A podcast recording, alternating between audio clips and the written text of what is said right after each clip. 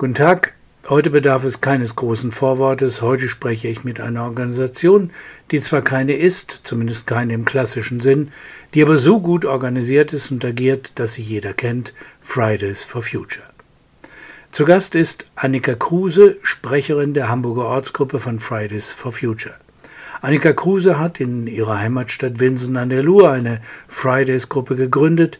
Jetzt ist sie Studentin der Politikwissenschaft in Hamburg, arbeitet für das Studentenwerk, ist Mitglied im Studierendenparlament in der Liste Fridays for Future, wo auch sonst. Diese Liste holte vor wenigen Wochen 18 Prozent der abgegebenen Stimmen und wurde so mit großem Abstand Gewinner der Wahl zum Studierendenparlament. Privat spielt sie im Felix Mendelssohn Jugendorchester und macht mit im Jugendchor der Hamburger Oper. Ich habe sicher einiges vergessen, weil sie macht wirklich viel gleich wie.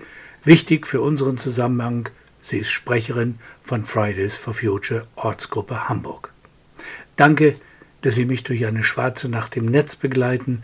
Ich freue mich wirklich einmal mit diesen jungen Leuten ins Gespräch zu kommen, die schon so viel bewegt haben und hoffentlich noch bewegen werden. Zuerst einmal, das ist Standard bei mir, ein wenig biografisches. Die Leute interessiert natürlich, was das für Menschen sind, mit denen ich da spreche. Wie oft finden Sie noch Zeit, Musik zu machen, beziehungsweise wie viele Stunden hat Ihr Tag? Also das ist momentan schon relativ viel. Also Zeit zum Musik machen wird immer weniger, aber das ist so eine Sache, für die ich mir meistens noch so Zeit nehme. Also Zeit zum Geigeüben muss eigentlich drin sein. Ich spiele auch noch Klavier, das schaffe ich eigentlich meistens, wenn es nicht irgendwie gerade wirklich stressige Phasen sind, schaffe ich das jeden Tag. Ansonsten ist ähm, ja ist schon viel zu tun. Ich habe auch meinen ganzen Tag immer durchgeplant. Also das ist sehr streng durchgetaktet bei mir eigentlich. Und wie ist äh, Ihr Interesse an Politik, speziell an der äh, Klimapolitik entstanden? Gab es da sowas wie ein Paulus-Erlebnis? ich glaube, das ist so ein bisschen mit der Zeit gekommen. Also irgendwie für Politik habe ich mich schon immer interessiert. Das hat angefangen, als ich mit sechs oder sieben einfach mit meinem Vater mal Tagesschau geguckt habe und dann er ist sehr Politik interessiert und haben wir einfach darüber diskutiert, haben uns sogar Gedanken gemacht, wie kann man irgendwie bestimmte Dinge lösen, was sollte man machen, äh, welche Parteien finden wir gut, ähm, alles sowas. Das hat uns dann damit angefangen und dann habe ich vom Klima aber lange irgendwie nichts gehört. Also das war immer so ein Thema, das wusste man immer, dass es da ist, aber es ist immer sowas, wo man nicht wirklich gedacht hat, dass es tatsächlich mal wirklich relevant werden würde. Das hat dann erst, ich würde sagen, 2018 so ein bisschen bei mir angefangen. Da haben wir das ähm, tatsächlich im Religionsunterricht in der Schule durchgenommen. Wir es nirgendwo anders durchgenommen haben. Äh, ist tatsächlich ganz lustig. Dann habe ich da selber noch ein bisschen recherchiert, dann zu Hause und habe dann irgendwie ähm, auf Wikipedia gelesen und war dann, ich glaube, das ist also das, wo ich wirklich gemerkt habe, dass wir wirklich ein Problem haben. Und das ist jetzt auch schon eine Weile her, aber da war ich schon, glaube, ich war da schon 16. Ihre Eltern, haben Sie die äh, oder hm, haben die Sie unterstützt? Und natürlich, wie haben denn die Klassenkameraden, die Lehrer reagiert, als man in Winsen an der Luhe plötzlich zum Klimaschulstreik äh, aufruft und äh, eben den auf die Tagesordnung setzt. Was war los in Winsenlohe? Also meine Eltern finden das prinzipiell erstmal gut. Ähm, meine Mutter war gar nicht glücklich, als sie erfahren hat, dass ich nicht in der Schule war. Mein Vater fand es aber okay. Also ich habe mit meinem Vater sogar gesprochen und der meinte, ja, wenn du meinst, dass es wirklich einen Sinn hat, dann mach das. Ähm, ich glaube, das hängt also ein bisschen auch daran, dass meine Eltern einfach von sich aus ein bisschen unterschiedlich sind. Ähm, aber an sich in der Schule, also meine Lehrer waren ähm, teilweise, also die Lehrerin, bei der der Unterricht immer freitags war, die war da eigentlich sehr, sehr entspannt. Also die hat da kein großes Problem drin gesehen, hat mich auch immer entschuldigt, war wirklich ziemlich gut. Ähm, aber meine Klassenkameraden, die waren immer Also ich habe äh, im März 2019 habe ich versucht, meine ganze Klasse zu überreden, irgendwie mit mir streiken zu gehen. Es ist niemand mitgekommen. Ähm, also es ist wirklich, das war aber auch äh, Mathe-Leistungskurs ein paar Wochen vor dem Abitur. Das war sehr leichtsinnig, da nicht da zu sein. Ähm, das heißt, ich bin dann da letztendlich alleine hingegangen aus meinem Kurs, aber das war eigentlich soweit nicht dramatisch. Also da habe ich aber kein Glück gehabt, irgendwie sie da zu überzeugen. Leider. Und die Lehrer, wie haben die reagiert? Also wie gesagt, meine Mathelehrerin, die ich immer freitags hatte, ja. die war da eigentlich sehr, ähm, sehr die offen und fand es gut. Genau, Aha. meine Mathelehrerin. Ähm, und die anderen fanden es teilweise ganz okay, teilweise ein bisschen unnötig. Es war so ein bisschen verschieden. Aber dadurch, dass ich irgendwie nur bis März 2019 in der Schule war und auch kurz davor angefangen habe mit Fridays for Future, hat es auch irgendwie, also hatte ich noch nicht so viele Debatten in der Schule. Leider. Hätte ich eigentlich ganz gerne gehabt. Wenn man die Wucht dieser ungewöhnlichen Protestbewegung betrachtet, dann kann man kaum glauben, dass Fridays for Future erst vor nicht einmal drei Jahren begann, an einem Montag am 20. August 2018. Es war der erste Schultag nach den Ferien in Schweden, als Greta Thunberg erstmals ihrem Schulunterricht fernblieb, um für die vollständige Umsetzung des Pariser Klimaabkommens zu demonstrieren. Was heißt hier demonstrieren? Vor dem schwedischen Reichstag in Stockholm saß ein 15-jähriges Mädchen allein mit einem selbstgemalten Pappschild, auf dem in selbstgepinseltem Schwarz auf Weiß die furchteinflößenden Worte standen Schulstreik für das Klima, mehr nicht. Das Bild dieses ernsthaften Mädchens mit dem großen Schild wirkt grotesk, heute noch, naiv, hilflos. Und es sagt noch dazu über sich selbst, das Mädchen, dass sie ich zitiere, manchmal ein bisschen anders ist als die Norm. Sie sei, twitterte sie, eine Klima- und Umweltaktivistin mit Asperger-Syndrom, eine Autismusvariante.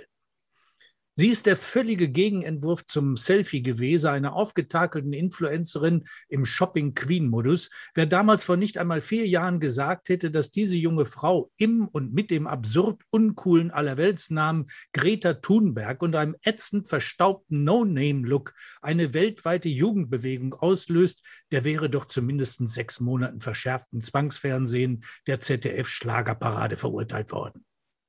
Als die schwedischen Medien über das niedliche Kind berichteten, da war das eine Meldung für die Sparte Kurioses aus aller Welt. Dabei blieb es allerdings nicht. Am 21. August setzte sich eine weitere junge Frau zu Greta, eine 14-jährige Schülerin. Dann kamen immer mehr Menschen zu diesem Mädchen mit den langen Zöpfen, das ein bisschen wie eine artig ernsthafte Pippi Langstrumpf wirkte und jünger aussah, als sie wirklich war. Mit der wachsenden Popularität konnte sie anfangs nicht umgehen. Sie weinte, verließ ihren Posten, aber dann dachte ich, sagte sie, ich kann jetzt nicht einfach aufhören. Das hat sie glücklicherweise bis heute nicht. Und das ist gut so. Denn es wirkt, als hätte die Welt auf Gretas Signal gewartet. Greta Thunberg Tochter einer Opernsängerin und eines Schauspielers, hat mittlerweile den Papst besucht, sprach vor Parlamenten und wurde zu Schwedens Frau des Jahres gekürt. Sie hat den alternativen Nobelpreis erhalten. Das US-Magazin Time wählte sie 2019 zur Person, Entschuldigung, zur Person of the Year natürlich. Auf verschiedenen Klimakonferenzen, auf dem Weltwirtschaftsforum in Davos vor der UN in New York und an vielen anderen Orten der Welt las sie den Moneymakern, den zaunenden und lavierenden Politikern die Leviten. Ein Treffen mit dem damaligen US-Präsidenten Trump sagte sie ab, weil das Zeitverschwendung wäre. Allen Politikern und anderen Zynikern, die noch am Elend derjenigen verdienen, die zum Beispiel Masken brauchen, schrieb sie bei einem Gespräch mit dem ZDF ins Stammbuch, ich mag es nicht, wenn Menschen das eine sagen und das andere machen. Greta Thunberg saß bis zum 9. September vor dem schwedischen Reichstag täglich bis zur Reichstagswahl. Danach dann nur noch einmal pro Woche an jedem Freitag. Allein in Schweden haben sich mittlerweile Millionen auf die Straße getraut, um an den Freitagen für die Zukunft zu demonstrieren. Wie viel waren das denn inzwischen insgesamt? Gibt es da einen Überblick? Hm, aus Schweden habe ich jetzt keine Zahlen. Wir waren im September 2019, das war ja so die meiste, also bisher die Hochzeit von Fridays for Future, da waren weltweit um die sieben bis acht Millionen Menschen auf der Straße. Ähm, das sind so ein bisschen so die Zahlen. Ansonsten kann man eigentlich weltweit Zahlen kann man wirklich kaum abschätzen, weil man viele Menschen eben gar nicht erreicht, die an irgendwelchen Teilen der Welt eben fürs Klima streiken, von denen man aber noch nie gehört hat, eventuell. Die Taz berichtete als erstes Medium hierzulande über die junge Frau, die endlich ernst gemacht hat. und mittlerweile sehr, sehr ernst genommen wird. Die Bewegung ist längst in Deutschland angekommen. Jeden Freitag protestieren Tausende von Schülerinnen und Schülern in vielen Städten im ganzen Land unter dem Motto gemeinsam gegen den Klimawandel. Selbst organisiert, unabhängig von Parteien oder Organisationen. Aber was heißt hier Schüler? Aus dem scheinbar aussichtslosen, wohlwollend, mitleidig betrachteten, kindlich hilflosen Protest einer jungen Frau ist in drei Jahren eine weltweite Protestbewegung erwachsen. Studierende und Auszubildende, Parents for Future, Artists for Future machen mit. Rund 26.000 Wissenschaftler aus Deutschland, Österreich und der Schweiz haben sich in Scientists for Future zusammengeschlossen und sich hinter die Freitagsstreiker gestellt. Aber so, obwohl sich immer mehr Menschen hinter den Forderungen der Bewegung versammeln und allein im vergangenen September waren es 1,4 Millionen Menschen, die in Deutschland demonstriert haben, die Erfolge sind noch überschaubar. Trotz alledem, just der erzwungene Stillstand durch Corona beweist, was alles möglich ist. Zumal es ja auch durchaus Parallelen bei der Corona- und der Klimakrise gibt. Etwa die Notwendigkeit, die Wissenschaft ernst zu nehmen, wie der Fridays for Future Slogan Unite Behind the Science zeigt und sehr frei, frei übersetzt werden könnte mit Hört auf die Wissenschaft. Annika, sagen Sie mir bitte, warum zum Teufel wird in der Pandemie auf die Wissenschaft gehört, bei Fragen des Klimawandels aber nicht? Was ist das? Warum? Ich denke, das, das ist einmal, weil wir irgendwie eine Pandemie sehen wir erstmal als etwas, da sehen wir die Folgen direkt. Also wir sehen, wir haben jetzt eine Pandemie und wir sehen, Menschen werden krank. Das heißt, wir sehen, dass wir handeln müssen. Beim Klima sehen wir auch Folgen, aber wir sehen die Folgen sehr viel langsamer. Wir reden seit Jahrzehnten über das Klima und sehen auch die Folgen, aber die Folgen sieht man nur, wenn man tatsächlich hinguckt. Also man sieht, dass wir hier ähm, Hitzesommer haben, die viele Hitzetote fordern. Wir sehen, dass wir Wetterextreme haben, die nicht mehr normal sind. Aber wenn man weggucken möchte, kann man noch weggucken. Und ich denke, das ist der Unterschied zwischen der Pandemie und zwischen der Klimakrise. Und ich denke irgendwie, dass das auch so ein bisschen so das ist, dass die Menschen das Klima nicht direkt als Bedrohung teilweise wahrnehmen, weil man es so leicht verdrängen kann momentan oder immer leicht verdrängen konnte. Mhm. Inzwischen ja nicht mehr, aber ich denke, das ist so ein bisschen der Grund dahinter. Die Fridays-Bewegung scheint die letzte Generation zu sein, die noch etwas gegen die katastrophalsten Folgen des Klimawandels auszurichten vermag. Es ist, scheint es, die letzte Generation, die vielleicht noch die letzte schwarze Nacht verhindern kann, vielleicht ja auch damit, dass weiter vor der Tagesschau um acht nicht mehr die Börsennachrichten laufen, sondern mein Vorschlag, ein Klima- und Sozialbericht. Fridays for Future ist wahrscheinlich die letzte Generation, die verhüten kann, dass die Welt endgültig auf dem Altar des Fetischs wirtschaftliches Wachstum geopfert wird. Die Bewegung hatte ungewöhnlich schnell Erfolg und noch größeren Zulauf. Und dann auf einmal hatte nicht mehr nur der Planet Fieber, sondern auch die Menschen. Am 16. März begann der erste Lockdown in Deutschland vor fast genau einem Jahr und schon vor Beginn der Kontaktbeschränkung schien es so, als sei es ein bisschen ruhiger geworden um Fridays for Future, um die Klimabewegung. Hat euch Corona ausgebremst oder täuscht das? Wie seid ihr damit umgegangen? Wie hat sich das auf eure Bewegung ausgewirkt, dass es auf einmal mehr, dass auf einmal niemand mehr über das Klima, aber dafür alle über Corona sprachen? Hm, also für uns hat das natürlich also die Corona-Krise hat ein bisschen schon rausgenommen am Anfang. Das lag halt einmal daran, dass wir selber nicht wirklich planen konnten, weil wir eben nicht wussten, wie ist die Pandemiesituation in ein paar Monaten, in ein paar Wochen. Wir konnten uns nicht zwischendurch sehen. Wir haben teilweise den Kontakt verloren, äh, mussten den irgendwie mühsam wieder aufbauen. Wir hatten schon irgendwie unsere Bewegung basiert halt auf dem gemeinsam auf die Straße gehen und beides war nicht möglich. Also es ging einfach nichts, was wir die Wochen davor, Monate davor gemacht haben. Das war natürlich ein Problem. Erstmal, ich denke, auch dadurch, dass das Klima eben nicht, es, es ist gewissermaßen bei einigen Menschen in Vergessenheit geraten. Und zwar einfach, weil ähm, die Pandemie als direkte Bedrohung wahrgenommen wurde. Wobei wir trotzdem sehen, dass in Umfragen im letzten Jahr zu den Wahlen das Klima immer noch ein wahlentscheidendes Thema ist. Das heißt, das Klima ist nicht komplett in Vergessenheit geraten. Die Menschen sehen nur Corona gerade als relevant an. Und ich denke, das ist ein Fehler. Aber ich denke, davon werden wir auch bald wegkommen. Ich denke, das wird nicht mehr lange dauern. Hoffentlich. Wenn ich das richtig gelesen habe, dann organisiert ihr euch vor allem über das Netz. Auf einmal aber fehlten die wichtigen Aktionen in der realen Welt. Wie sehr hat der Zusammenhalt bei euch darunter gelitten? Wie habt ihr Kontakt gehalten, weitergearbeitet? Treffen konnte man sich ja nicht mehr. Habt ihr dann auch Zoom-Konferenzen gemacht oder wie ist das gelaufen? Bitte erklär das mal Leuten, also wie mir, die da überhaupt keine Ahnung haben, die da staunt davor stehen, was ihr da organisiert und wie ihr euch organisiert. Also wir hatten schon vor der Pandemie sehr, sehr viel Kontakt über Zoom oder über andere Videokonferenzplattformen. Das war tatsächlich auch ähm, sehr praktisch, dann irgendwie um umzusteigen. Es war natürlich ein Umstieg, weil man sich nicht mehr sehen konnte. Man hatte zwar noch so die großen Treffen, wo man irgendwie mit allen Themen sprechen konnte, aber man hat nicht mehr diese zwischenmenschlichen Gespräche, die man einfach zwischendurch mal hatte und man merkt schon, dass es gefehlt hat. Wir haben dann einfach weitergemacht. Wir wussten irgendwie, dass wir nicht aufgeben können. Wir haben dann einfach sehr, sehr viel telefoniert. Wir haben sehr viel uns Gedanken gemacht, was können wir stattdessen machen. Wir haben viele Videokonferenzen gehabt, manchmal irgendwie täglich mehrere. Äh, das kann tatsächlich auch mal, wenn es hochkommt, werden es wirklich sehr, sehr, sehr viele.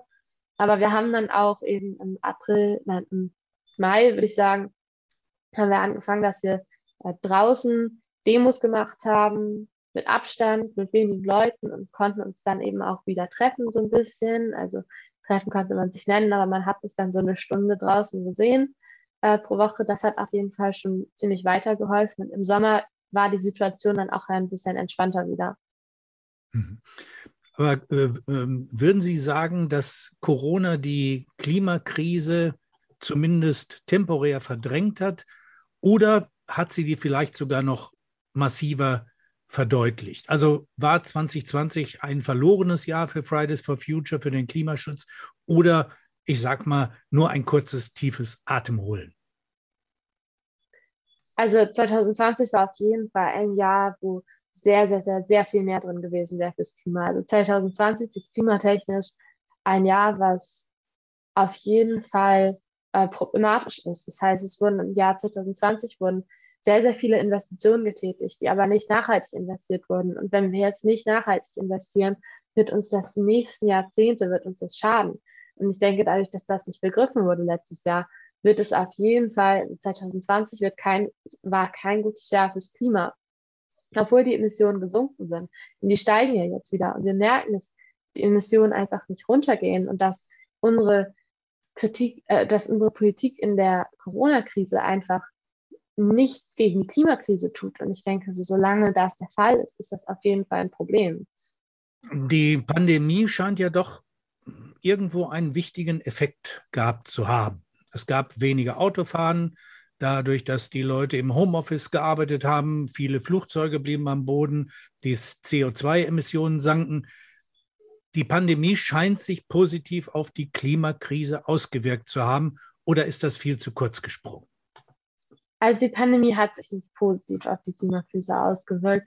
Genau genommen eher negativ, weil so viele Gelder wurden dafür benutzt. Also es wurden so viele Gen Gelder irgendwie für nicht zukunftsgerechte Corona-Krisenpolitik aufgewendet, dass wir jetzt eigentlich noch schwieriger Klimapolitik machen können, da so viel Geld einfach jetzt schon nicht mehr vorhanden ist, dadurch, dass es eben nächstes Jahr, äh, letztes Jahr verwendet wurde. Und ich denke, das ist auf jeden Fall ein Problem, dass wir jetzt irgendwie ein Jahr hatten, wo die Emissionen irgendwie gesunken sind, aber jetzt wieder umso schneller hochgehen und wir eigentlich nicht weiter sind als vorher. Die Emissionen müssten jetzt stetig weiter sinken wie letztes Jahr. Aber wir haben keine politischen Maßnahmen dafür gehabt. Wir haben nur Maßnahmen, die irgendwie zu Hause bleiben gehabt. Und das ist keine Maßnahme gegen die Klimakrise. Aber wie passt das zusammen? Ähm, also die einen sagen, äh, dem Klima ist es noch nie so gut gegangen dank Corona. Und äh, auf der anderen Seite äh, wird, also die Klimaziele sind 2020 erreicht worden. Andere sprechen davon, dass 2020 eine Katastrophe gewesen ist. Wie passt das zusammen und wie geht es der Erde wirklich? Also der Erde geht es auf jeden Fall nicht gut, wir merken. Also wir merken ja, dass es jetzt schon überall auf der Welt irgendwie Probleme gibt durch die Klimakrise. Also wir merken, dass vor allem im globalen Süden Menschen extrem darunter leiden. Und ich denke, ähm, das zeigt auf jeden Fall auch die neuen wissenschaftlichen Erkenntnisse zeigen, dass die Erde immer heißer wird und wir nichts dagegen tun und wir jetzt langsam auch uns die Zeit wirklich wegläuft, wir nah an den Kipppunkten dran sind, dass alles Mögliche gerade noch passieren kann. Und ich denke, daran merken wir auf jeden Fall, dass es der Erde gerade nicht gut geht. Da ähm, sei die Frage erlaubt, die etwas zynische, äh, hätten wir eine bessere Klimapolitik, wenn der Klimawandel so schnell, so gefährlich würde wie das Coronavirus, beziehungsweise wenn das Klima zum Beispiel eine Bank, die Lufthansa, die TUI, Mercedes wäre? Ja, also das Erste, wenn das so schnell so gefährlich wäre wie das Coronavirus, ich denke, ja, dann gäbe es Maßnahmen. Ähm, wenn das Klima so wie eine Bank wäre zum Beispiel, ich kann nicht beantworten, wieso die Klimakrise nicht ernst genommen wird, denn ich verstehe es ja selber nicht. Also so viel wirtschaftlicher Schaden, Arbeitsplätze, Gesundheit der Menschen, eigentlich hängt unsere gesamte Lebensgrundlage, unsere gesamte Existenz hängt am Klima und warum das nicht ernst genommen wird, kann ich eigentlich mit überhaupt keiner Begründung irgendwie erklären. Der Regierung fiel ja als einzige Antwort auf Corona Wirtschaftswachstum ein.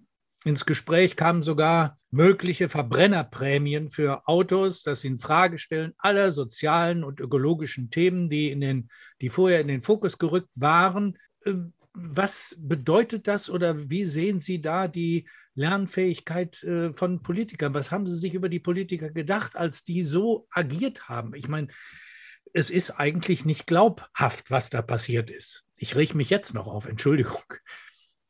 Auf jeden Fall ist natürlich, das war schon irgendwie hart zu sehen, dass irgendwie zwar Gelder investiert wurden, aber überhaupt nicht geacht, darauf geachtet wurde, irgendwie wie. Ähm, ich finde es auch, also ich war damals auf jeden Fall irgendwie entsetzt, als man von den ganzen Hilfspaketen gehört hat und dann auch sogar Abwrackprämie für Verbrenner eigentlich erst noch im Gespräch war, was da natürlich verhindert wurde. Aber das wäre halt eine Katastrophe gewesen. Das sind auch Dinge, die ich mir überhaupt nicht erklären kann und die natürlich absurd sind und nichts zu tun haben mit irgendwie krisengerechter Klimapolitik. Ich meine, äh, die Bundesregierung hat ja zur Rettung vieler Unternehmen und zum Ankurbeln der Wirtschaft die, wie der Herr Scholz immer so schön sagt, die Euro-Bazooka in Stellung gebracht. Und äh, was wäre denn eigentlich passiert, wenn äh, zum Beispiel die Geldverteiler, also der Herr Scholz, ich meine, Sie haben da sicherlich auch darüber gesprochen, äh, auch mal den Unternehmen Verpflichtungen für die milde Geldgabe aufgebürdet hätten, zum Beispiel eben nachhaltig zu produzieren und ähnliches äh, äh, zu betreiben. Haben Sie da mal mit den Politikern auch in der Richtung drüber gesprochen? Was haben die gesagt? Es gab immer Kontakt mit Politikern. Es gab, es gibt ständig Gespräche. Es wurde angemerkt, dass er auch es hätte mit Maßnahmen gekoppelt werden können. Es hätte irgendwie mit Auflagen ja. für den Klimaschutz, das hätte alles gemacht werden können. Es wurde einfach nicht gemacht, weil der politische Wille nicht da war. Das wäre eigentlich sehr unproblematisch gewesen. Aber es ging einfach, also es kommt dann immer so ein bisschen das Argument, egal, Hauptsache, wir bekämpfen jetzt die Corona-Krise. Und ich denke, das ist so kurzsichtig. Aber das, daran scheitert es gerade, dass der politische Wille einfach nicht da ist. Auf der anderen Seite hat, hat sich ja gezeigt, was alles möglich wäre, wenn. Und ähm, von offizieller Seite scheint man ja auch Wert darauf zu legen, beide Dinge, also Corona und Klima, bloß nicht zusammenzudenken. Dabei gibt es ja einen direkten Zusammenhang zwischen dem Auftreten von Pandemien und der Tatsache, dass der Mensch den Lebensraum vieler Wildtiere immer weiter zerstört in einem, wie ich habe nachlesen können, intakten Ökosystem halten sich Viren und andere Krankheitserreger gegenseitig in Schach. Dieser Zusammenhang wird aber immer noch negiert. Muss, wer Pandemien verhindern will, auch den Regenwald erhalten, wie die Zeit einmal titelt? Natürlich. Also um irgendwie, wir merken natürlich, dass die Klimakrise auch eine Gesundheitskrise ist. Und ich denke, dass es Klima so viele bestehende Probleme verstärken wird. Das sind natürlich einmal Pandemien, das sind aber auch irgendwie Krankheiten, die sich ausbreiten werden, die eben keine Pandemien unbedingt sein müssen. Es ist unglaublich viel, was da irgendwie auf uns zukommen wird. Und dass das nicht begriffen wird, das ähm, kann man nicht verstehen. Das wird man, denke ich, ja nicht verstehen. Aber das ist eben so, dass wir wissen, dass wir irgendwie im Einklang mit der Natur leben müssen. Und ich denke, solange wir die Klimakrise nicht bekämpfen werden, ist das nicht möglich. Ich meine, eines hat die Pandemie ja auch eindeutig äh, bewiesen, finde ich, mal abgesehen davon, dass ich äh, wirklich erstaunt war, wie, wie äh, plötzlich unglaublich handlungsfähig der Staat und die Politiker waren. Nämlich sie hat meines Erachtens auch gezeigt, dass die sogenannten Normale, Normalos, also der, die Bürger im Gegensatz zu den Politikern, ganz offensichtlich bereit und willen sind, ihr Verhalten zu ändern. Macht das denn noch Mut für weitere Arbeit? Ja, also das äh, die Bürgerinnen und Bürger bereit sind, ihr Verhalten zu ändern. Das war uns ja klar. Also wir merken ja dadurch, dass Fridays for Future so viel Zuspruch hat, wissen wir ja, dass es nicht an der Bevölkerung scheitert, sondern dass es an der Politik scheitert. Das wussten wir von vornherein. Ich denke aber mit der Politik, natürlich war es überraschend, dass die Politik da auf die Wissenschaft hören könnte. Aber ich denke auch mit der Corona-Politik, wie wir sie gerade erleben, mit einfach unkontrolliert weiter steigenden Zahlen, denke ich auch nicht, dass die Politik jetzt gerade in der Lage ist, tatsächlich die Wissenschaft ernst zu nehmen, tatsächlich gute Entscheidungen zu treffen. Von daher würde ich das auch nochmal irgendwie differenziert sehen und sagen, dass wir einfach irgendwie einen kompletten Richtungswechsel der Politik brauchen eigentlich. Lassen Sie uns noch mal einen Schritt zurückgehen. Wie und wann haben die Fridays eigentlich, ich verkürze das immer ein bisschen, ich hoffe, das ist okay. Wie haben die Fridays eigentlich in Hamburg angefangen? Schon 2018 oder fing das erst richtig 2019 an? Nee, das hat äh, im Dezember 2019 angefangen, äh, 2018, 2018, sorry, äh, 2018 in Hamburg angefangen und ist dann aber natürlich immer größer geworden. Also es gab dann im März irgendwie Demonstrationen mit 10.000, äh, 15.000 Menschen und das ist dann immer mehr geworden. Im Mai zu 25.000, dann September irgendwann 100.000. Wie ist das gelaufen? Also wie haben Sie sich organisiert, zusammengefunden? Äh, wie sind da aus diesen vielen Einzelinteressen die unterschiedlichen Standorte zu sowas wie einer, äh, einer Hamburger Bewegung geworden? Haben sich da schnell hm, Organisatoren rausgebildet, die das in die Hand genommen haben? Oder äh, ist das immer noch ein ja. äh, wilder, sich selbst organisierender, in Anführung, das ist äh, nicht bös gemeint, Haufen, der sich regelmäßig immer wieder neu zusammenfindet? Also es sind tatsächlich immer neue Leute. Die Leute, die am Anfang da sind, da waren, sind eigentlich jetzt nicht mehr da. Es sind immer Menschen, die wechseln, es kommen immer Leute dazu, es gehen immer Menschen, es ist immer so ständiger Wechsel drin. Aber so damals zusammengefunden hat es einfach so ein bisschen bei den Demos und dann wurde das ein bisschen gestartet, dass eine Struktur aufgebaut wurde. Und dann gab es eben eine Struktur mit wöchentlichen Treffen, Menschen, die neu dazukommen können. Und dann hat sich das alles so Stück für Stück so ein bisschen rausgebildet. Und welche Rolle haben da die neuen Medien, also das Internet, WhatsApp und so weiter gespielt?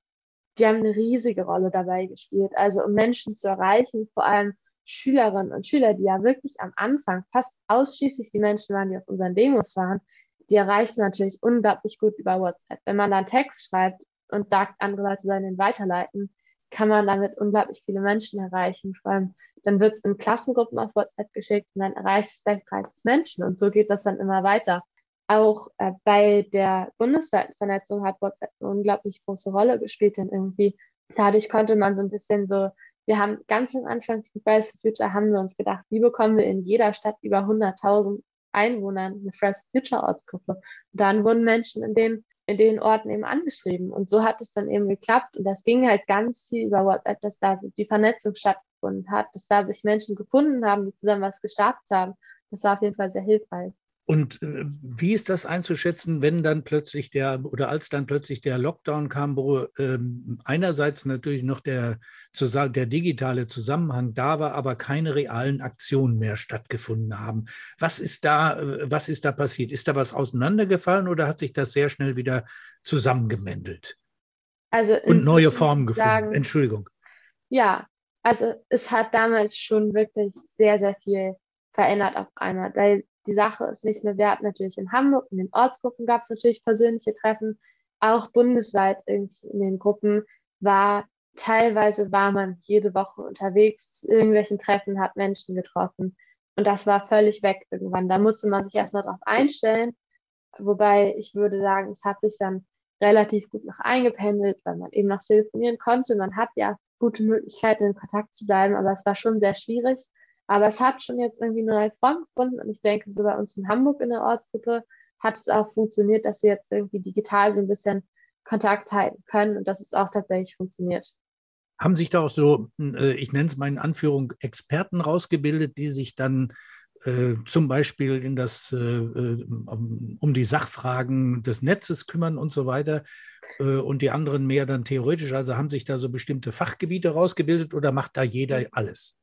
Ja, also ähm, bestimmte Fachgebiete gibt es eigentlich immer. Das gab es aber auch schon vor der Pandemie. Also da hatten wir auch schon immer, das fängt eigentlich an, wenn die Menschen anfangen, sich einzubringen bei First Future, merkt man schon, wer hat irgendwie was vorher gemacht und das, was man dann eben gut kann, da bringt man sich dann eben da auch ein. Also jeder kann irgendwie das einbringen, was er kann. Das seit bei einigen ist das Social Media Arbeit, die anderen machen die Websites, die anderen machen mhm. die Logistik, planen die Aktion, Strategie, aber das ist eben ganz viel und das sind viele Leute, die viele unterschiedliche Dinge können und das hat sich dann alles ein bisschen so ergeben und aufgeteilt. Es hat ja dann auch in Anführungsstrichen gesprochen einen digitalen Protest gegeben. Also ähm, der Protest ist ja weitergegangen, der ist ja nicht gekappt worden. Ähm, was, was sind das für Protestformen im Netz? Punkt eins. Und Punkt zwei, was mich natürlich als Altdemonstrant interessiert, hat, hat sich der digitale äh, äh, Protest irgendwo falsch angefühlt oder äh, war das lediglich eine andere Form, wo es in der Sache und von der Kraft her ähnlich weiterging wie vorher?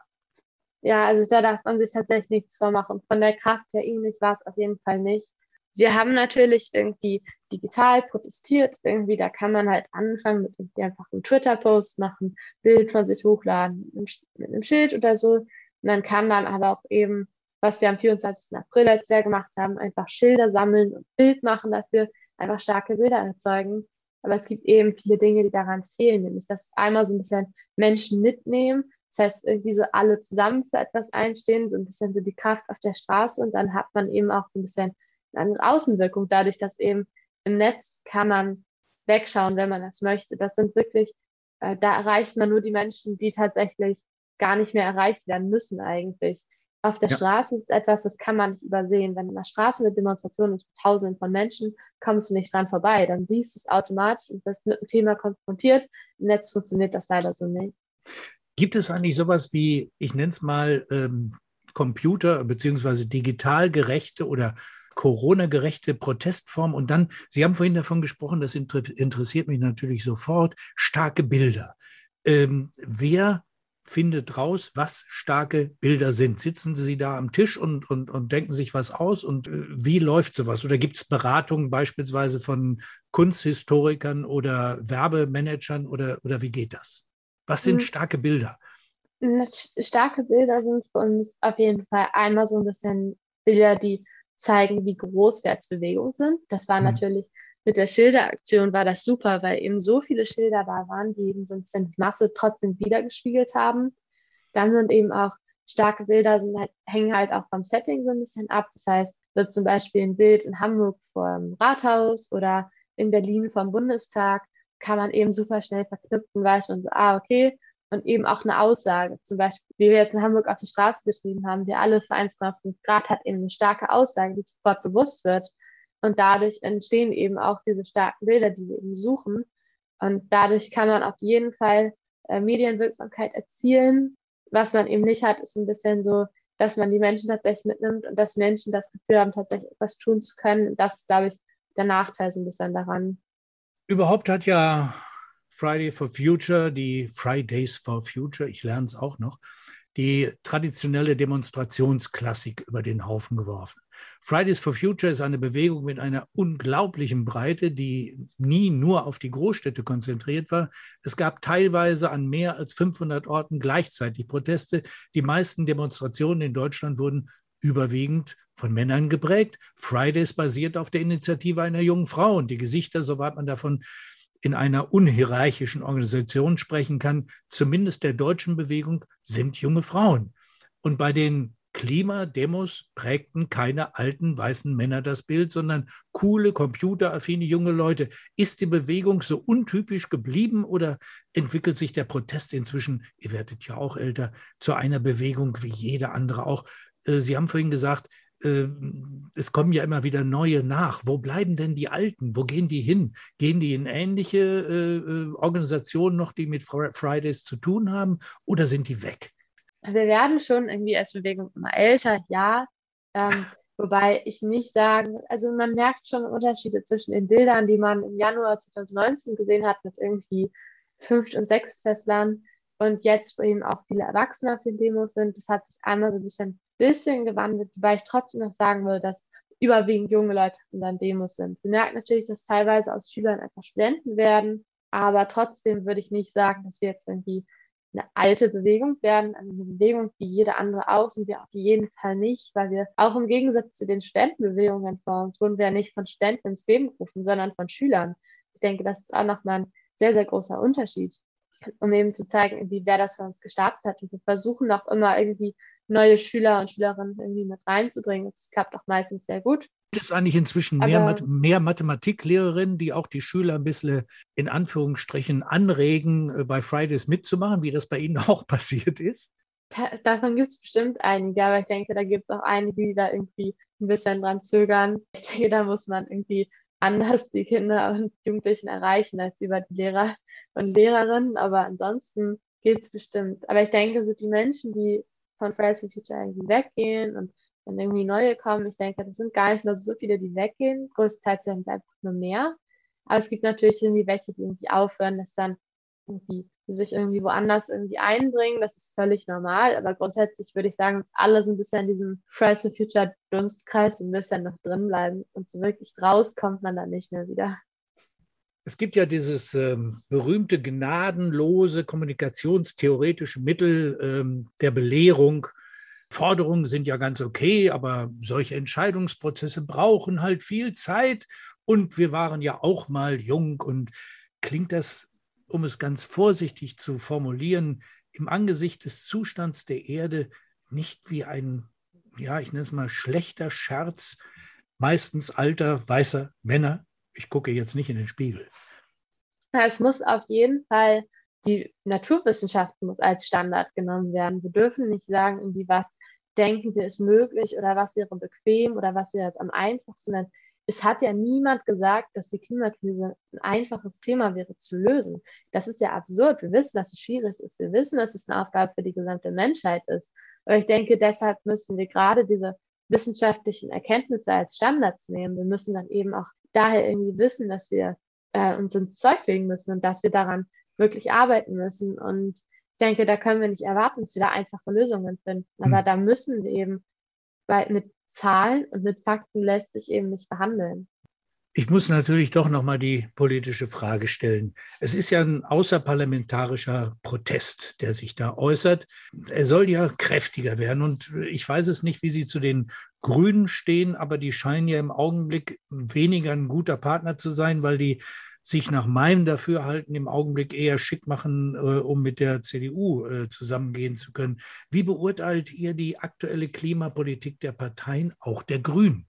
Ja, also momentan hat keine Partei wirklich so radikale Klimapolitik umgesetzt, wie wir sie bräuchten. Das ist natürlich absolut schlimm. Also jede Partei braucht einen Plan, um 1,5 Grad einzuhalten. Die Grünen haben sich jetzt 1,5 Grad als Ziel gesetzt, aber man weiß immer nicht, inwiefern was eingehalten wird. Das heißt, es ist unglaublich wichtig, dass jede Partei dieses Ziel setzt und jede Partei einen Plan ausarbeitet, wie das möglich ist. Denn das Klima ist eben kein parteiisches Thema. Das Klima ist ein Thema, was uns alle was angeht und deshalb auch alle Parteien. Und deshalb müssten auch alle Parteien irgendwie das Thema irgendwie auf ihre Agenda setzen und wirklich ganz oben mitbehandeln. Und ich denke, das fehlt momentan noch bei allen. Und ich denke, das ist auf jeden Fall eine Katastrophe und das muss jetzt schnellstmöglich passieren. Wir haben ja in diesem Jahr das äh, berühmte Superwahljahr. Und ähm, ich habe irgendwo mal gelesen, Sie wollen ja die, die Wahlen zu Klimawahlen machen. Wie soll das passieren? Sind Sie da jetzt schon zugange? Also natürlich äh, planen wir schon ein bisschen so, wie kann man zur Bundestagswahl das Klimathema am besten auf die Agenda setzen überlegen uns, wann wir Aktionen machen könnten, welche Aktionen wir machen könnten, was bis dahin möglich ist. Wir planen natürlich große Demos begleitend zur Bundestagswahl zu machen, damit die Menschen eben wissen, dass das das Thema ist, was für uns alle relevant ist und was uns alles so, so lange beschäftigen wird. Und deshalb sind wir eben auch so ein bisschen dabei, irgendwie schon zu planen, äh, wie wollen wir das Thema bis dahin kommunizieren und es wird auf jeden Fall, bis dahin wird es auf jeden Fall eine starke Fridays for Future Bewegung noch geben und die wird es auch begleitend zur Bundestagswahl auf jeden Fall geben müssen. Die Fridays for Future sind selbst in die Kritik geraten. Der Paritätische Wohlfahrtsverband hat den Unterstützerkreis für den Klimastreik von Fridays for Future verlassen. Der Hauptgeschäftsführer Ulrich Schneider hat bemängelt äh, vor etwa einem halben Jahr, dass soziale Fragen bei den Fridays äh, keine Mehrheit mehr hätten. Soweit ich verstanden habe, geht es euch darum, die Erderwärmung unter 1,5 Grad zu halten. Aber vor allem um einen sozial-ökologischen Umbau der Gesellschaft. Was hat er, was habe ich da miss- oder nicht verstanden? Also wir wissen natürlich, dass das Klima auch irgendwie eine soziale Frage ist. Das heißt, die Menschen, die die Klimakrise verursachen, sind tendenziell die, die reicher sind, die, die sowieso mehr Ressourcen zur Verfügung haben, aber die, die dann darunter leiden, sind die, die diese Ressourcen eben nicht haben. Das heißt, eher die Ärmeren. Das heißt, dass das Klima massive soziale Ungerechtigkeit verstärken wird. Und wir wissen eben auch, dass das Klima eine soziale Krise ist. Das heißt, äh, die Maßnahmen gegen die Klimakrise müssen sozial verträglich umgesetzt werden. Denn solange momentan klimafreundliches Leben eigentlich nur mit viel Geld möglich ist, können wir die Klimakrise auch nicht bekämpfen. Das heißt, wir wissen auch zum Beispiel, wenn wir Maßnahmen wie die CO2-Steuer zum Beispiel fordern, wissen wir, dass es nicht nur mit CO2-Steuer geht, sondern dass wir nebenbei auch noch irgendwie Ausgleich brauchen dafür, dass wir hm. entweder eine Dividende brauchen oder Steuerkürzungen an anderen Stellen, dass wir irgendetwas brauchen, um den Leuten, die sowieso schon wenig haben, noch weniger dann eben zu geben. Und ich denke, da müssen wir auf jeden Fall aufpassen, dass soziale Fragen mitbehandelt werden. Und da gibt es bei Fridays for Future eigentlich auch einen Konsens darüber, dass wir die Maßnahmen, die wir fordern, auch eben sozial verträglich fordern. Und das versuchen wir immer zu vermitteln. Und das ist uns auch unglaublich wichtig. Gibt es denn Gespräche mit dem Paritätischen Wohlfahrtsverband, äh, dass sich da wieder was annähert oder ist da ein Riss, der nicht wieder zu kitten ist? Also soweit ich weiß, gibt es da Gespräche. Es kommt ja nicht nur Kritik von solcher Seite, von Seiten des Paritätischen Wohlfahrtsverbandes. Ihr seid sozusagen auch nicht nur auf der Straße, sondern auch im Netz zu Hause. Und ihr kriegt ja wahrscheinlich von sehr vielen Leuten im Netz auch, äh, ich nenne es mal vorsichtig, ordentliches Kontra. Äh, könnten Sie mal beschreiben, was euch da so an Hass und Gegnerschaft in der Zwischenzeit alles schon begegnet ist? Das ist unglaublich viel. Also natürlich gibt es sehr viele Menschen, die irgendwie auf jeden Fall gegen die Interessen von Fridays Future sind, irgendwie Angst haben, dass wir irgendwie was wegnehmen wollen. Das ist auf jeden Fall sehr, sehr viel, was einem da entgegenkommen kann. Also das sind viele Menschen, die zum Beispiel auf Twitter, das ist ganz extrem, dass man da irgendwie einfach beschimpft wird, beleidigt auf Twitter. Das ist eigentlich für uns schon Alltag geworden, so ein bisschen. Ähm, als for Future Bewegung haben wir zum Glück noch nicht zu schlimme Erfahrungen gehabt, weil wir die Wissenschaft so ein bisschen auf unserer Seite haben. Auch die Politik weiß, dass man uns nicht aus dem Weg gehen kann. Das heißt, starkes Kontra aus der Politik kann da eigentlich gar nicht unbedingt kommen, weil die Parteien sich damit nur selber schaden würden. Ausgenommen die AfD natürlich. Aber grundsätzlich ist das, was da an Hass zurückkommt, fällt größtenteils auf Einzelpersonen zurück. Und wie geht ihr dann damit um? Also äh, zeigt ihr die Leute an oder versucht ihr mit denen ins Gespräch zu kommen oder was? Wie geht ihr damit um? Also ich weiß von einigen Menschen, die halt auch viel in der Öffentlichkeit stehen, Fridays for Future, dass ähm, sie mit Organisationen zusammenarbeiten, wie zum Beispiel Hate Aid, die dann eben auch die Menschen anzeigen dafür, die dann mhm. eben die Arbeit auch abnehmen, die auch die Kommentare auf Social Media so ein bisschen durchgucken für einen. Da zeigt man auf jeden Fall Leute an, ab einem gewissen Punkt geht es einfach nicht mehr. Aber ich denke auch irgendwie wichtig in dem Umgang damit für uns so ein bisschen der Support untereinander. Das heißt, wenn wir merken, dass irgendwie jemand gerade uns sehr stark unter Beschuss steht, dann supportet man eben auch gegenseitig. Das kann halt einfach nur ein Kommentar sein irgendwie, aber wenn da eben mehr freundliche Kommentare sind, dann kommen halt auch eben nicht mehr so viele zurück und irgendwie versucht man es dann auch irgendwie besser zu machen. Ja. Hat das Auswirkungen auf, auf zum Beispiel Ihren Alltag? Ich meine, wenn man in der Öffentlichkeit steht und äh, dieses Zeug liest, was, was da durchs Netz kommt oder was einem zum Teil auch zugerufen wird, äh, benimmt man sich da plötzlich anders, wird da vorsichtiger im Alltag? Also welchen Einfluss hat das auf einen persönlich? Also ich denke, man muss da schon irgendwie mal klarkommen können. Da kommen schon mal die ein oder anderen Kommentare. Ich bin auf jeden Fall noch sehr froh, dass ich da noch nicht zu viele Erfahrungen damit haben musste. Das sind halt mhm. vor allem die auch Klimaaktivisten, die dann eben in, aus dem Osten kommen, aus Deutschland, die dann eben noch mehr Probleme mit der rechten Szene haben, als sie zum Beispiel in Hamburg haben. Da haben wir eigentlich in Hamburg ein unglaublich privilegiertes Umfeld, wo sich im Großen und Ganzen der Hass, den man bekommt, nur auf die sozialen Medien beschränkt. Und ich denke, dass, wenn man es lernt, kann man das sehr, sehr gut ausblenden was, wenn die Politik im Zuge der Pandemie so weitermacht wie bisher? Also wenn sozusagen das gemacht wird, was Politiker sagen, was viele Bürger auch wieder sagen, wir wollen die Normalität zurück und wir wissen, diese Normalität, die da zurückkommen soll, ist genau an der Malaise schuld, in der wir jetzt stecken. Es gibt ja auch überall Befürchtungen, offiziellerseits, dass sich Fridays for Future radikalisieren, wenn sich die Politik nicht schneller bewegt. Bei solchen Fragen schwingt immer die, diese idiotische Frage nach der Gewalt durch. Und immanent klingt da auch der erhobene Zeigefinger durch, doch bitte nicht ernst zu meinen, was man da betreibt. In diesen Zeitgenossen scheint mir irgendwo nicht klar zu sein, dass es nichts Radikaleres, nichts Gewalttätigeres gibt als das Ende der Menschheit, Ende der Fahnenstange. Fühlt ihr euch bei solchen Fragen, bei solchen, ich nenne es mal pädagogisch ausgerichteten Zeigefingeraktionen äh, nicht veräppelt? Also die Frage an sich ist schon etwas, was man nicht unbedingt gerne hört. Ich denke, das ist etwas, wo man völlig vom Problem ablenkt, was wir eigentlich haben. Das Problem, was wir haben, ist die Klimakrise und nicht irgendwie das Verhalten von bestimmten Jugendlichen. Ähm, natürlich merkt man irgendwie, dass viele in der Bewegung langsam frustriert werden und dass schon irgendwie gewisse auch irgendwie, also Frustration auf jeden Fall da ist. Aber ich denke, äh, dadurch, dass wir eben wissen, dass wir als Bewegung so viele Menschen erreichen müssen, können wir uns eigentlich nicht stark radikalisieren, weil wir wissen, dass je radikaler wir werden, desto mehr Leute verlieren wir auch. Und das können wir uns nicht erlauben, wenn wir eigentlich alle Menschen mitnehmen wollen. Sie haben vorhin davon, gesprochen, dass man hier in Hamburg, dass Sie hier in Hamburg in einer mehr oder weniger privilegierten Situation stünden oder sich befänden. Und äh, es gibt ja neben den globalen Brandherden auch lokale. Was sind die Probleme, für die ihr euch hier massiv vor Ort einsetzt? Und dann natürlich ganz wichtig, wie und wo können sich Leute, die Interesse haben mitzumachen, mit euch in Kontakt treten? Also in Hamburg haben wir natürlich, ähm, wir hatten Moorburg, das jetzt abgeschaltet wurde, glücklicherweise. Aber wir haben immer noch Tiefstadt und Vettel als Kraftwerke, die natürlich ordentliche CO2-Schleudern sind für die ganze Hansestadt.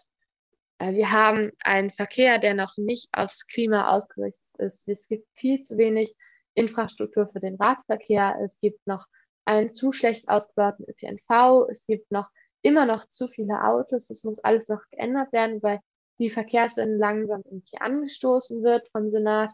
Das ist auf jeden Fall etwas, da tut sich schon was, aber grundsätzlich auch in Bezug auf Gebäudesanierung, Energiewende, da passiert einfach zu wenig und das, was passiert, passiert zu langsam. Und ich denke, da müssen wir merken, dass wir das Tempo einfach anziehen müssen. Anders geht es langsam nicht mehr weiter.